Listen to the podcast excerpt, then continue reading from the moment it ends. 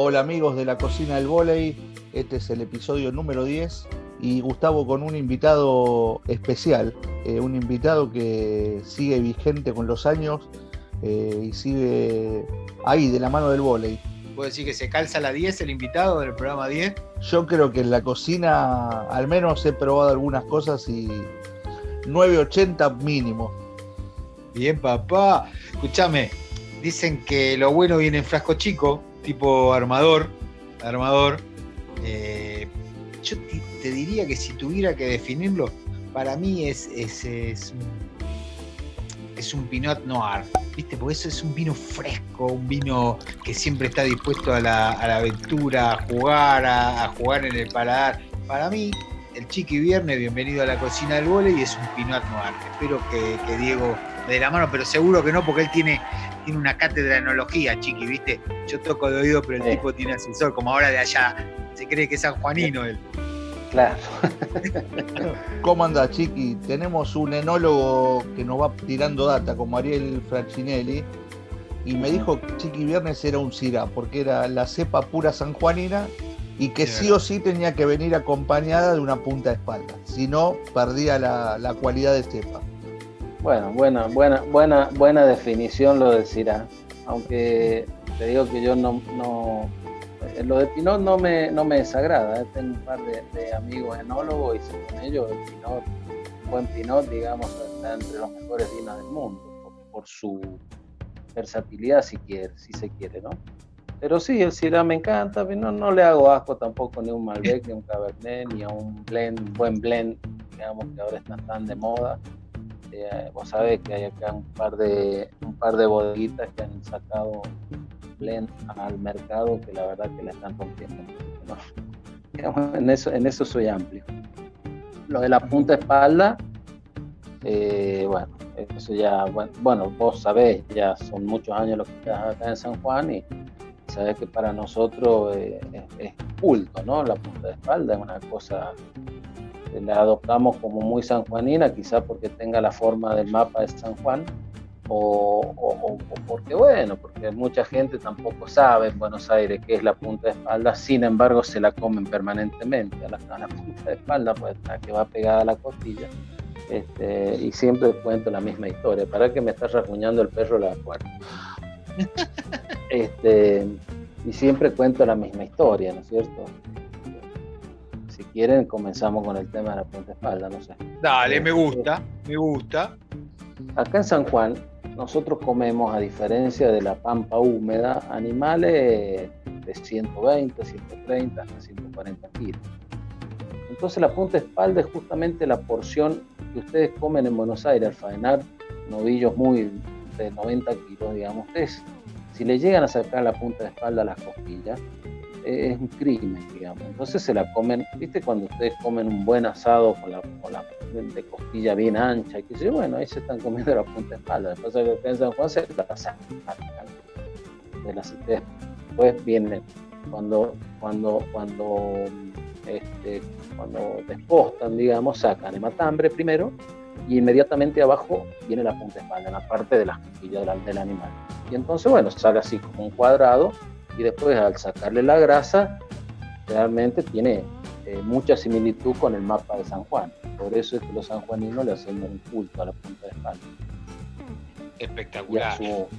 muchísimas formas de hacerla, por Yo cuando, yo la primera vez que la comí, obviamente la comí en la parrilla y, y, después, mucho tiempo después me enteré que era como una como un agasajo típico de San Juan, es el, vinito tinto, la punta de espalda sentado abajo de, de un arbolito este, y, la charla, ¿no? Y la charla habitual que, en estos tiempos capaz que se nos hace más agua a la boca porque no, nos falta, por lo menos a los que estamos acá más confinados. Ustedes ya arrancaron un poco a estar un poco más, sueltos. Por, suerte y a, pesar de haberlo importado parece a propósito al virus, porque la verdad que hubo un par de, cosas ahí media, media inentendibles tenemos un muy buen, muy buen nivel de, en cuanto a lo, a epidemiológico, estamos muy bien y entonces han abierto eh, varias actividades. Eh, incluso ya la última ya se fue con las reuniones de amigos, hasta 10 personas, ya habían antes abierto eh, las reuniones de familia hasta 12 personas, varios deportes, eh, sobre todo los deportes individuales, ¿no? Los, ciclismo, el trekking, eh, los gimnasios han vuelto a abrir desde este lunes. Este, y bueno, y estamos ahí, viste, todos los restaurantes también, los bares, prácticamente estamos, como se dice en casi Pero sí, a Dios gracias, estamos libres. esto, eh, yo, yo realmente los compadezco, tengo mucha familia en Buenos Aires también y los compadezco, ¿no? Estar, estar tanto tiempo en cuarentena te, te, vuela la gorra, sinceramente, ya no sabes qué hacer. Nosotros hemos estado un par de meses y, la verdad que bueno, algunos más, otros menos, nos pegó mejor, le pegó peor, este, pero empezaba a hacer cosas, viste, que las venías poniendo, sobre todo en el tema de la cocina. A ver, Chiqui, ¿cómo, cómo era un, vestuario cuando allá por 78, 79, selección de cadete, aparece el coreano Son y dice, a ver, venite a, sumar a una selección de pibe que por ahí vos no había visto nunca, te tenés que mudar a Buenos Aires. ¿Cómo, era un vestuario en esa época? Es de loco. La verdad que es una historia, la, he contado hace poco en una nota acá en San Juan. Este, yo le, debo mucho a mi hermano Carlos, negro, que me lleva cuatro años, con el que hemos ido ahora a pescar, Diego. Este, y por qué, viste, fue un tipo que siempre me bancó, siempre puso la cara delante de mis viejos. Imagínate que yo me fui a vivir a, Jeva por primera vez a los 15 años, 16. Después de haber jugado el primer sudamericano en el 78 en el Echar. Eh, al otro año ya me fui a vivir a Jeva, ese famoso sexto piso, que teníamos un vestuario, que vivía Raúl, vivía Mario, este, éramos varios los que estábamos ahí, que Combe, me acuerdo. Eh, y bueno, imagínate, para un pibe de 16 años que nunca había salido de su casa, eh, directamente meterse en la capital federal, una cosa que obviamente a los padres no, había que explicárselo con lujo de detalle. Bueno, y en eso sí intervino mucho mi hermano el negro, me dio una, gran mano. Ahora, dicho esto, también debo decir que es la mejor experiencia que me pudo haber tocado en el mundo, porque madurás rápido en un montón de cosas, eh, sobre todo en el tema de vivir solo. Hoy, qué sé yo, sí. No, no, no he estado nunca sin familia, pero si llego a quedarme eh, para vivir solo, a Dios gracias, gracias a aquella experiencia, digo que hago de todo en la casa, no le hago asco a nada, me, doy vuelta muy bien, eh, en la cocina sobre todo, pero también si tengo que limpiar, lavar ropa, planchar, qué sé yo, lo, lo, lo haces porque porque bueno, justamente son cosas que uno no las valora en, aquel, en aquellas épocas y en esta las valora mucho. Y los vestuarios, los más lindos vestuarios, los más lindos recuerdos que yo tengo de Jeva, sobre todo de Jeva. Yo, yo, vivía ahí en la sede central y estudiaba en, en, en Belgrano, en el Cuba. Eh, y cuando volvía, después de estar todo el día, eh, nada, nos quedaban 45 minutos antes de las 7 de la tarde y bajábamos, me acuerdo, y nos comíamos esa pizza bien finita abajo en el subsuelo con una coca así y subíamos zumbando a entrenar al segundo piso, que se estaba el gordo Ariño. Eh, y con el cual, este, bueno, también fue técnico mío de Goma Pisani, eh, tipo que, con mucha como se dice ahora, con mucha calle, ¿no? Tipo, tipo muy, muy, eh, eso que hablaban todo el tiempo y contaban historias, cosas, y que si yo, uno como, como pibe, ¿viste? Paraba la oreja así y no era más que aprender. Eso es lo que más me quedó del vestuario, aprendizaje, tipo muy, muy grosso en aquel momento, en ese equipo de primera división de Jeva. Gabriel Solari, este, eh, Lorenzo, qué sé yo, puede haber Castellani, Mario Sánchez, Raúl eran los pibes del equipo, pero los grandes del equipo eran personajes del vóley de aquella época. Chiqui, bueno, eso es una parte de la historia que muchos no la conocen, eh, como tampoco muchos no saben que tu hermano también es un gran cocinero.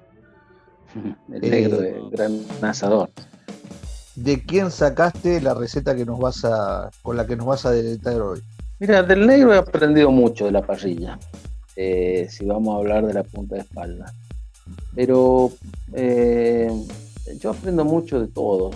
Voy a un asado y enseguida me acerco a la parrilla y veo que el asador cómo está haciéndolo, cómo lo va a cortar, cómo lo va llevando si le puso la grasa abajo, si le puso el hueso, si no, si lo da vuelta, si lo deja mucho tiempo. Es una de las cosas que yo más admiro de mi hermano, por ejemplo. Él le pone bracito y bracito y bracito y una punta de espalda y bueno, la hace en tres horas, tres horas y media, total para él el tiempo y yo, viste, a mí dame comer a la una, una y media máximo, si no me como la parrilla.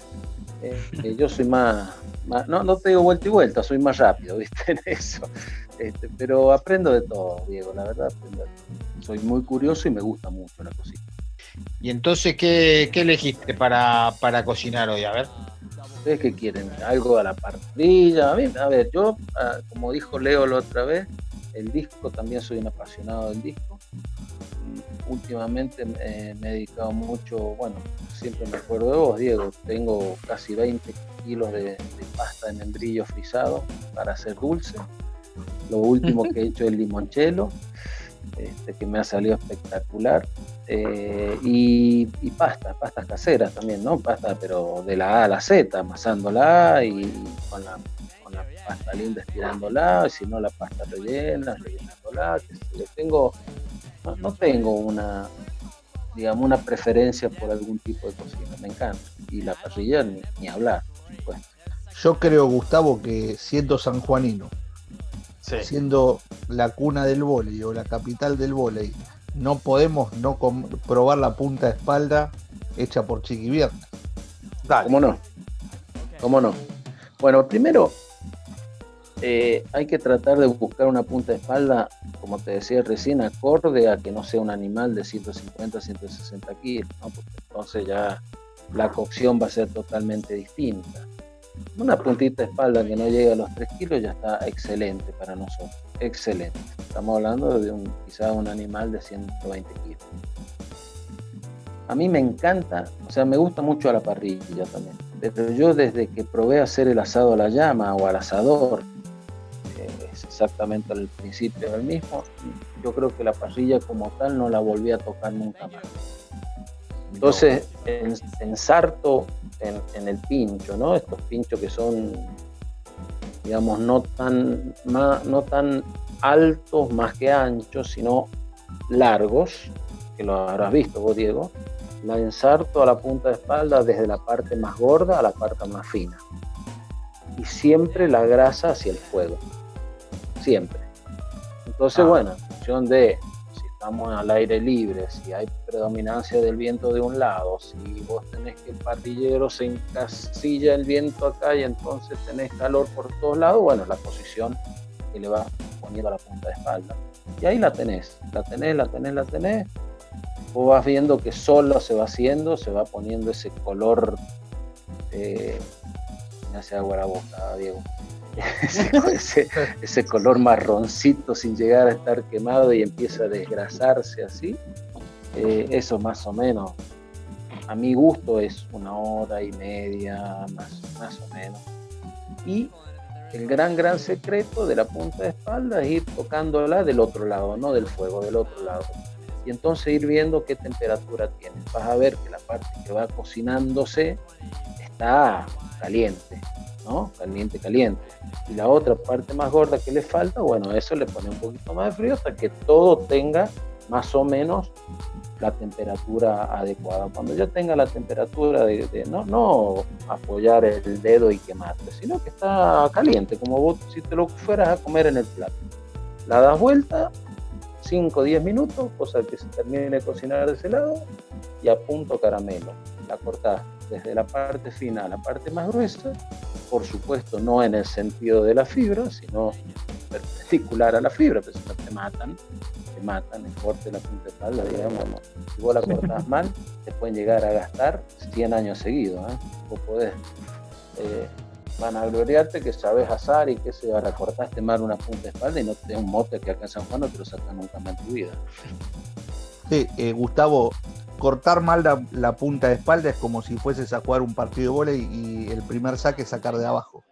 Te mandan a la tribuna y no entras más. No, no, olvidarte la camiseta. Sí. ¿Me entendés? Ir a jugar un partido, che, y la camiseta me la olvidé, ¿viste? no tenés forma de ir a buscarla, nada, nada, nada, imperdonable. ¿Y este, con qué se acompaña la punta de espalda, Chiqui? ¿Ensalada, papas o nada? No, no, papas, yo no. A ver, si bien es cierto, últimamente también me estoy especializando en unas papas rústicas de la hostia, y eso no es eh, yo ensaladita, ensalada y o verduras a la parrilla. Todo, todo tipo de, por ejemplo, la, ensalada de verdura asada, cebollita, morrón, este, no sé, lo, que se te ocurra asado, bien cortadita, o bien hecho al rescoldo, ¿no? Sabemos, cuando nos metemos al rescoldo directamente meterlo a las brasas. Ese es el rescoldo. Entonces vos después, cuando está bien, bien quemada, lo sacás, la, la dejas que se enfríe obviamente, y le sacás todo ese, ese, el tiznado, el quemado por afuera, y la verdura te queda espectacular porque absorbió el gusto de la, de la carne, de la brasa de la brasa y del fuego, digo, del humo, ¿no? Una ensaladita asada para acompañar la punta de espalda, a mí me parece la mejor. Impresionante. Te cuento, Chiqui, eh, tenemos primero, cuando termine la pandemia, estamos armando el tour. Primero vamos a ir con Ivana Müller, que va a ser una... Bañacauda. una bañacauda. Eh, y de ahí agarramos la ruta, llegamos a San Juan y, pro, y le hacemos probar a Gustavo una punta espalda hecha por, por vos. Cuando ah, quieras, cuando quieras. Hace falta si acabo, acabo de comerla, como la explico. Es tremendo. me llenó de saliva la boca. No, bueno, pero a ver, tiene varios condimentos esto también, ¿no? Por ejemplo, un buen salamito casero, picadito, tomándote un, ponerle un cirá, un malbec, ¿no? Mientras se va haciendo quizás con unas aceitunitas caseritas también, bien preparaditas, con aceite de oliva, ajito, bien, bien preparaditas, bien preparadas.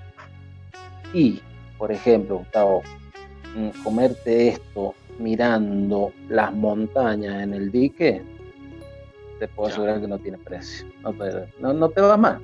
O sea, empezamos a comer, empezamos a las 12 y pueden ser la 1, 2 de la mañana y seguimos ahí sentaditos, te puedo asegurar. No, olvidate, olvidate.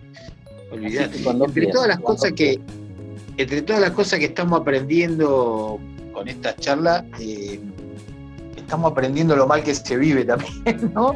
A veces. Sí, sí, es verdad. Me voy a permitir una licencia, Gustavo, porque esta es una pregunta fuera de, libreto, pero eh, ¿qué postre llevaría el negro? Porque si puedo elegir yo, yo elijo el dulce de membrillo con nuez que hace el negro, pero ¿qué postre llevaría para que el deleite Gustavo? Mira, algo bien típico nuestro, la alcayota con nuez, o el cayote que le llaman los del norte también, pero un dulce. Ahora el negro se está especializando, como tienen barrial, membrillos y manzana, unas manzanas espectaculares, se está especializando también en una pasta de manzana Es, un dulce de membrillo que no termina a ser ese, ese punto duro, sino pasta, entonces te queda, claro, la mezclas con nuez y es un postre fantástico.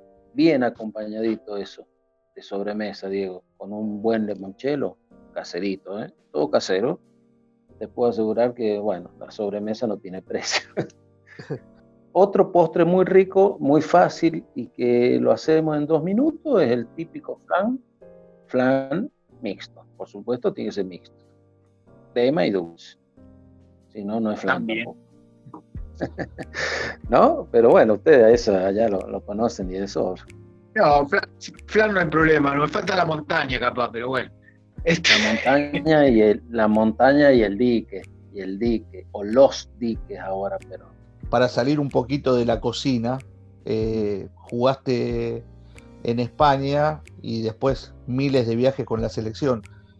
¿Qué cocina internacional te gustó y cuál, con cuál no la pasaste bien?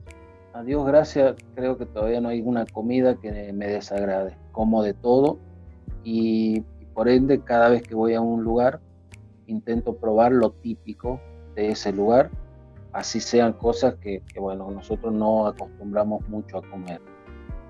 Eh, hay dos cocinas que a mí me, fascinan por su variedad, porque por ejemplo la cocina francesa es parcial, a mí me encanta la francesa, pero en cuanto a los quesos y al maridaje que hacen con los vinos es fantástico. Ahora la cocina italiana y la cocina española, mami, no tienen desperdicio. Eh, en sus distintas regiones, ¿no? En sus distintas, por ejemplo, si vos hablas de España, uno dice, bueno, los embutidos, España, no, no, España es mucho más, es marisco, eh, eh, un montón de cosas. Que sea, Italia lo mismo, Italia con las pastas que tiene y la, diversidad de, de, salsas que tiene. Este, pero por ejemplo, en Italia, en Roma, comí el famoso bife de caballo prácticamente vuelta y vuelta, con ajito y aceite de oliva. Cosa que eh, siempre cuento lo mismo en Santa Croce, cuando estaba en Santa Croce, eh, muy, fue muy cómico porque me salió de adentro.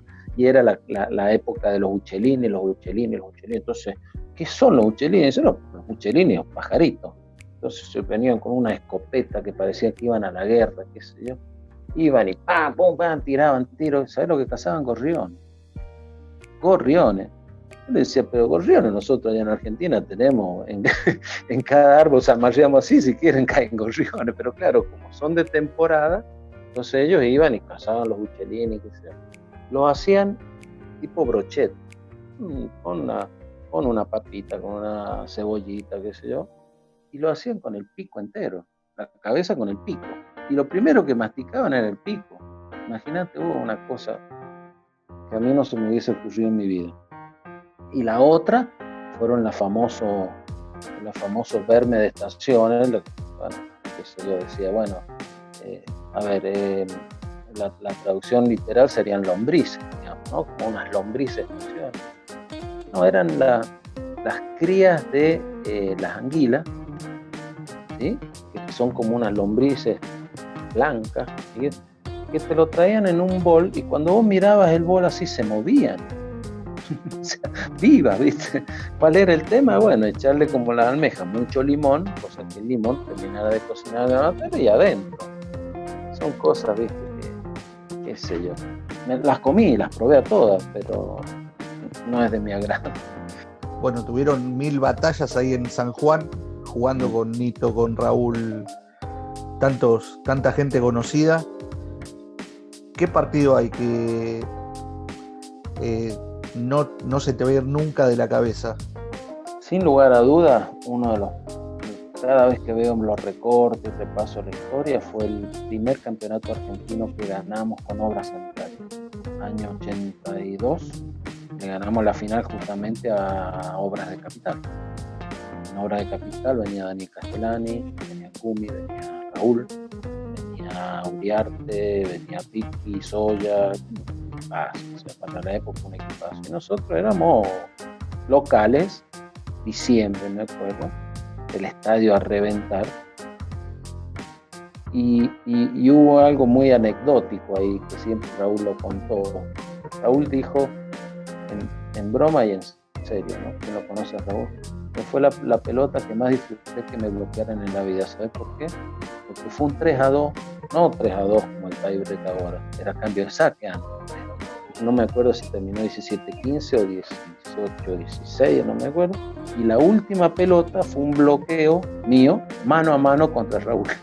Pero no un bloqueo, un gorrazo infernal.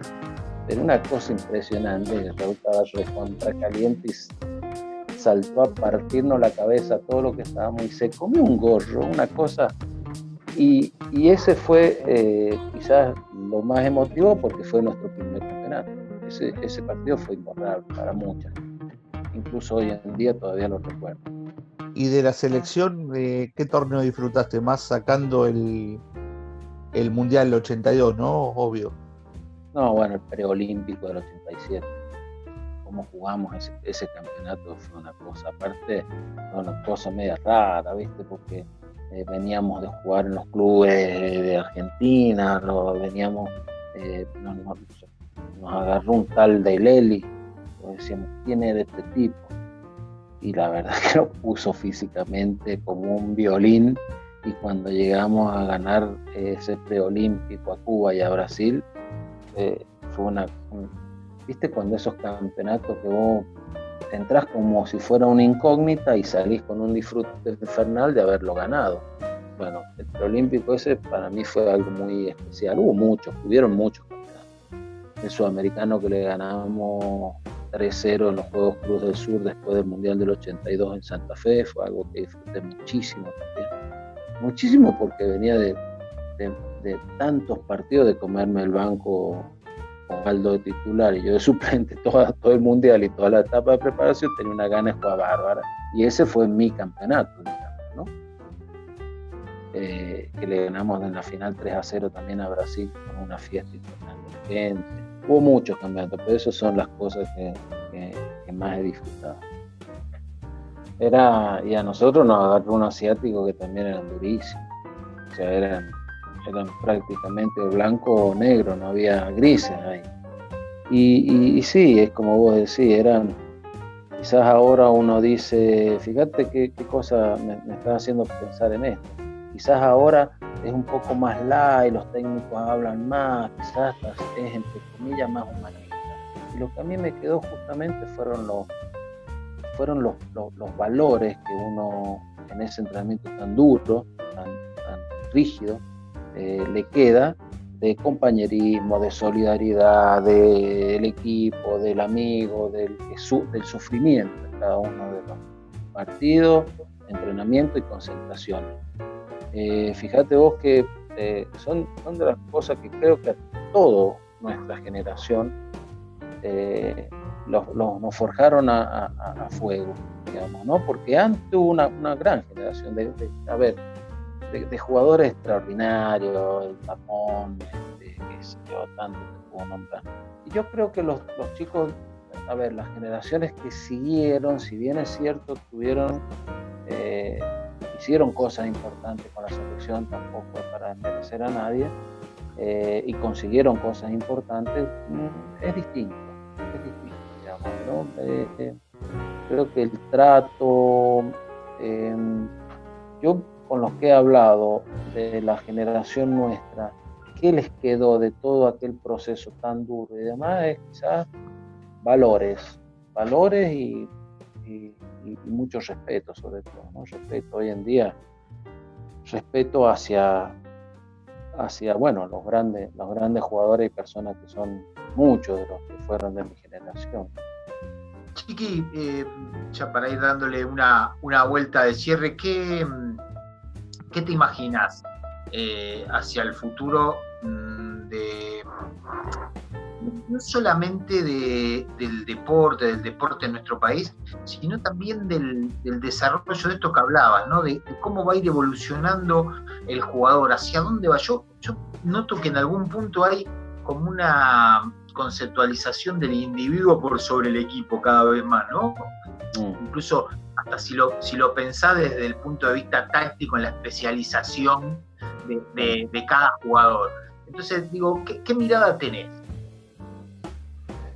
Eh, es una hermosa pregunta, la verdad, porque, a ver, ¿cómo, cómo nos imaginamos nosotros en, la educación, ¿no? con el famoso paradigma de la complejidad, digamos? ¿Cómo es que te imaginas al individuo dentro? Y nadie lo sabe, nadie sabe, porque Hoy, hoy en día, con la irrupción sobre todo de las tecnologías, creo que cada uno de, nosotros va evolucionando a paso agigantado y va descubriendo y descubriéndose eh, cosas que, ni imaginaba que las podía llegar a hacer. Creo que yendo a tu pregunta concretamente, eh, es verdad que, que va a haber un desarrollo individual mucho más importante pero yo lo que quiero, quisiera, aspiro a, todos los, colegas, a todos los técnicos y a todos los formadores, que justamente lo individual ayude a mejorar lo colectivo, que es lo que nos falta en muchos aspectos. Y, empezando por el deporte, ¿no? O sea, nosotros podemos ser brillantes individualmente, pero si no entendemos y revalorizamos el trabajo en equipo, estamos muertos. Pongo un ejemplo muy, muy actual si yo me cuido al 100% en esta pandemia, pero vos te vas de joda y no te cuidas, estamos jodidos todos, no solamente yo. O sea, es un esfuerzo que hace el conjunto. Bueno, eso creo que hay que rescatar de todo esto. El individualismo, bienvenido sea, pero sobre todo el conjunto es lo más importante que va a salvar. Yo supongo que Diego va a, cerrar con, con nuestro cierre habitual, pero antes quería decirte que para mí siempre es un gusto volver a tener este tipo de charla. Digo volver a tenerla porque hemos tenido, seguiremos teniendo y, un aprendizaje. ¿no? Yo siempre digo lo mismo. A mí me, cambió la vida las charlas de sobremesa con entrenadores, con tipos que habían viajado en nuestra época. Cuando yo arranqué en la profesión, eh, viajar era una utopía. No se viajaba como ahora, viajaban cierta cantidad de elegidos. Y los tipos que venían y te contaban y pasa esto y vi aquello y probé esto eh, era como, te, ampliaban la, dimensión de tu habitación. Y eso es lo que yo siempre agradezco de ese tipo de charla y de, haber cruzado a, tipos como la generación de ustedes, los que vinieron después, los que siguen viniendo, porque uno no termina de aprender nunca. Así que gracias por esta charla, gracias por este encuentro y, ya nos encontraremos con espalda y de y, cualquier blend que caiga también. No, el gusto ha sido mío, ¿eh? la verdad les agradezco mucho porque siempre hablar de estas cosas y un ratito entre amigos. ¿Sabes que me hiciste acordar? Eh, fíjate vos, decís de aprender de las charlas. Y, yo aprendía de las charlas de Antonino Conti, de Pelado Enseñar, de, esa gente. Yo los escuchaba hablar siendo pibe y joven jugador incluso de la selección argentina, ellos se tomaban un cafecito y lo que hablaban en esas charlas, te puedo asegurar que te, enseñaban 25 entrenamientos juntos. Así que el agradecido soy yo. Eh, Chiqui, no te puedo dejar de preguntar porque nombraste a Antonino, nombraste a tantos próceres y nosotros tenemos una pregunta que es, si tuvieras hoy que invitar a tres personas con las que nunca trabajaste o nunca jugaste, ¿con quién, a quién le harías una comida? No sé, algún ruso, algún americano, algún argentino con el que te gustaría saber algo, que te cuente algún secreto de él. puede ser un porteño también. no, bueno, eh, yo tengo profundo respeto sobre mis mayores y sobre aquellos jugadores que marcaron época.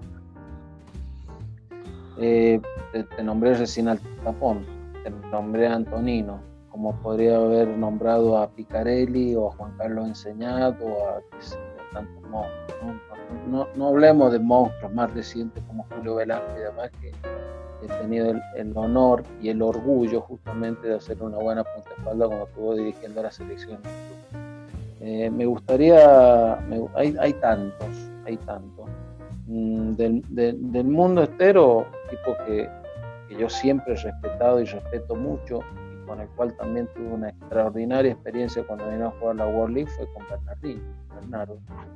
A pesar de que somos contemporáneos de haber jugado en las selecciones juntos y demás, eh, me parece un tipo de contrapiola para, para charlar todo el tiempo.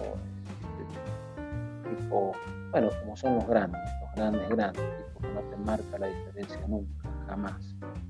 Eh, y, y, y, bueno, eh, Antonino yo lo respeto y lo he respetado siempre mucho, sobre todo por sus orígenes, eh, de venir de Córdoba y hacer en la capital federal un nombre, aparte, a ver, todavía uno lo puede llegar, o lo, veía hace años atrás en la tribuna sentado como un don nadie viendo una Liga Nacional de San Juan, no es Antonino ese Antonino entrenando las selecciones y él sentadito en la tribuna todavía bien. Qué yo, hay, hay tanta gente, Diego, viste, tres. Yo, eh, yo sinceramente haría una, mesa, si me dejan, lo pienso, haría una mesa de, 50. Y a todos los, los agasaría, agasajaría con, con, con, como, yo soy, invitando a mi casa, invitando a mi club, invitando eh, de corazón y tratando de darle lo mejor. Y por supuesto que la sobremesa son los más enriquecedores en estos casos, como lo ha sido charla ahora. Y bueno, Chiqui, agradecerte este tiempo que nos brindaste y nosotros cerramos con tres cosas que no pueden faltar en la cocina de Chiqui Viernes. Mm. O en la parrilla. o en la parrilla. Eh, buenos cuchillos, muy buenos cuchillos. Soy un apasionado, un loco de los cuchillos. Eh, buenos condimentos, muchos condimentos, mucha variedad de condimentos eh, de todo tipo, no solamente los convencionales. Y bueno, por supuesto, una buena carne, carne, verdura, fruta, ¿no? Pero este, vos me decís que elegí carne. Chiqui, gracias, un abrazo y, hasta la próxima charla. Gracias a ustedes, chicos, ha sido un gusto. ¿eh? Gracias, Chiqui. Dale, nos estamos viendo. Un abrazo.